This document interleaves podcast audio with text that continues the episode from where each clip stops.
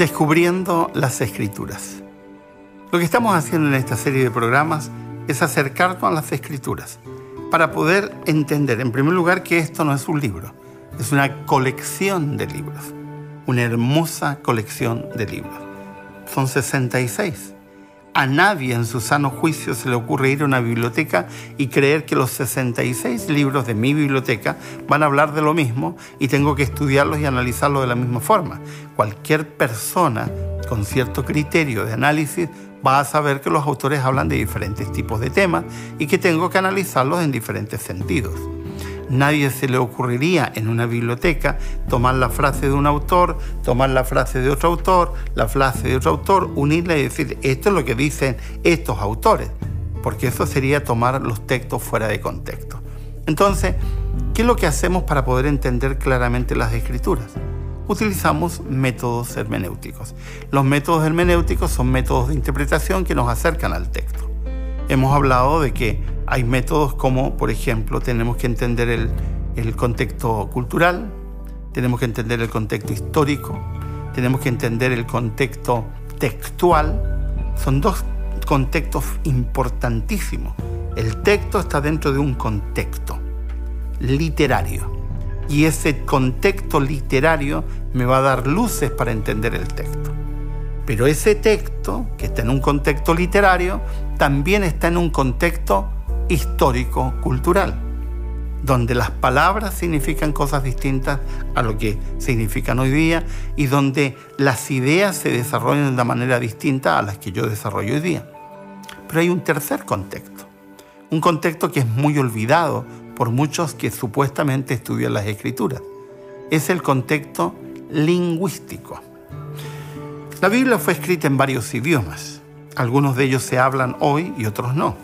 Algunas son lenguas muertas, como por ejemplo el hebreo antiguo del cual se habla en la escritura, o el griego antiguo que ya no se usa. Pero las palabras tienen su sentido. Una palabra utilizada hace tres siglos tiene un sentido distinto a una palabra, a la misma palabra, perdón, utilizada hoy. Si nosotros analizamos las expresiones y entendemos el desarrollo de las palabras, sabremos que las palabras tienen historia. Hay análisis de las palabras porque las palabras van cambiando de significado. Por eso que tenemos los diccionarios. Y si ustedes van a un diccionario cualquiera, dirán, bueno, esta palabra significa tal cosa. Pero también esta palabra tiene otra acepción, otro significado. Y uno dice, pero, pero ¿de dónde surgió ese significado? Bueno, que con el transcurrir del tiempo le dieron otro sentido a esa misma palabra. Y así sucesivamente. Por ejemplo, la Biblia dice que el varón es cabeza de la mujer. Y automáticamente los que piensan hoy día con una estructura mental que viene desde Roma, dicen, bueno, es el jefe, el que manda, el que ordena. Un momentito. El que escribió fue Pablo y escribió en griego y utilizó la palabra kefale en griego. Y esa palabra no significa jefe. Si Pablo hubiera querido decir jefe, el que manda, hubiera usado la palabra usía, que es una palabra antigua que se usaba en español, eh, que se refiere a juez, hubiera usado la palabra arjé, que significa principado o principal, pero no. Pablo usa la palabra kefale, que significa cabeza, pero en un sentido distinto al que nosotros lo utilizamos. Pablo no usó esa metáfora como símbolo de mandar o de jerarquía. Lo usó en un sentido muy distinto. La usó en un sentido primario como lo usaban los griegos. Cabeza tenía que ver con sacrificio tenía que ver con una imagen metafórica. Yo entrego mi cabeza en sacrificio, yo doy mi cabeza. Por lo tanto, está hablando de un sentido totalmente distinto. El marido es cabeza, así como Cristo es cabeza de la iglesia que se entregó por ella. Es decir, le está dando una connotación totalmente distinta. No está hablando de jerarquía y de mando, está hablando de sacrificio. Ah, cambia totalmente. Entonces, ah, pero es que yo pienso que cabeza significa otra cosa. Claro, para ti hoy día, pero eso no es relevante. Lo relevante es preguntarle al autor qué quiso decir en su tiempo y de allí sacar el principio para hoy. ¿Qué quiso decir Pablo? En ese tiempo las mujeres eran despreciadas. Pablo está diciendo, tu esposa es importante, apréciala. Tú eres eh, la cabeza, el que está dispuesto a sacrificarse por ella, así como Cristo se estuvo dispuesto a sacrificarse por la iglesia. Por lo tanto, el contexto lingüístico es fundamental como principio hermenéutico para entender la escritura de manera correcta.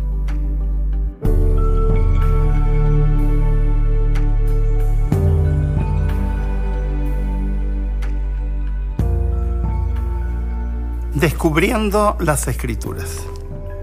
Cuando abrimos la Biblia, lo primero que entendemos es que la Biblia no es un libro, es una colección de libros, 66 tomos distintos, escritos en un periodo de más o menos 1700 años por más o menos 40 autores y autoras, porque hay secciones de la Biblia escritas por mujeres, y que nos hablan de diferentes temáticas de diferentes énfasis, con diferentes formas, etc.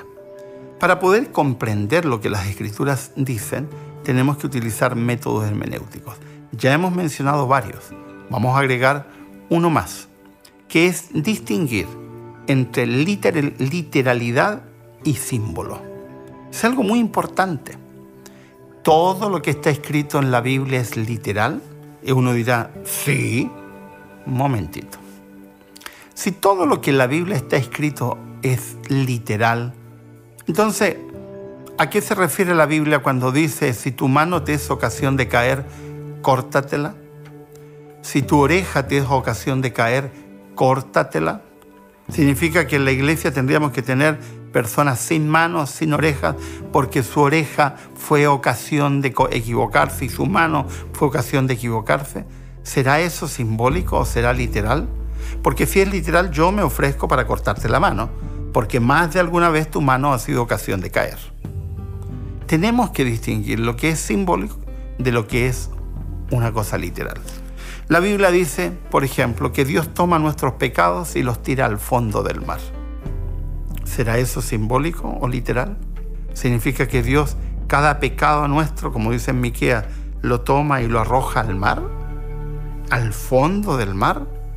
entonces tendríamos que andar buceando en el mar para encontrar pecados acumulados que Dios tiró. No, eso es simbólico. Dios está diciendo, usando una metáfora simbólica, que Él toma nuestros pecados y los introduce en el mar como una manera de decirte, los hace desaparecer. No tiene un banco Dios donde guarda tus pecados para recordártelos. Lo que está diciendo el texto bíblico de Miqueas, de manera metafórica, simbólica, que Dios no guarda pecados, no acumula pecados para luego restregártelos en la cara. Por lo tanto, hay que distinguir lo que es literal de lo que es simbólico. Por ejemplo, tú lees capítulo 1 de Génesis. ¿Es literal o simbólico que Dios hizo la creación en siete días? Y ahí tenemos diferentes posturas. Habemos algunos que creemos que es literal, que Dios efectivamente creó en siete días la creación. Y otros dicen es simbólico. ¿Cómo solucionamos el problema? Yendo a la misma Biblia, porque la misma Biblia te va aclarando. Por ejemplo, en el caso de los días literales de, de Génesis, en ninguna parte de la Biblia se hace referencia a Génesis como simbólico. Todo el tratamiento que la Biblia hace del libro de Génesis en esos capítulos es literal. Por lo tanto, tenemos que entenderlo de manera literal. El mismo Jesucristo, cuando se le pregunta sobre Génesis, apela a la literalidad de lo que el texto está diciendo. Por lo tanto, eso es otro argumento para decir, no, acá estamos hablando de algo literal, no es simbólico, no es algo que, que apela a un símbolo. Entonces, cuando logramos aclarar lo que es simbólico de lo que es literal, entonces empezamos a poder comprender el sentido que algunos textos tienen, porque hay muchos textos que confundimos.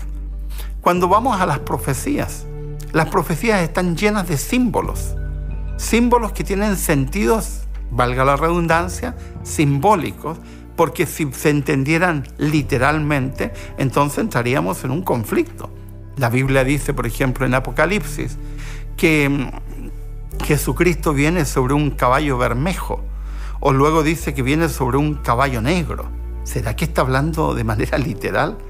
Porque si no, estaríamos hablando de algo muy, muy complicado. O en el libro de Daniel, la Biblia dice que Dios se presenta como un anciano de días. ¿Entiende la implicación de entender eso literal? Si yo entiendo que Dios es un anciano de días, entonces Dios está sometido al tiempo, Dios envejece. Entonces entraríamos en un problema teológico muy grande. No, es simbólico. Y hay otras cosas que son literales, como los siete días de la creación, como la historia del diluvio, como el, arca de Noé y otras cosas eh, similares. El uso que hacen otros autores de esos textos eh, autores de la Biblia me indican además si es literal o es simbólico. Cuando distingo lo literal de lo simbólico, entonces podré entender correctamente qué quiso decir el autor.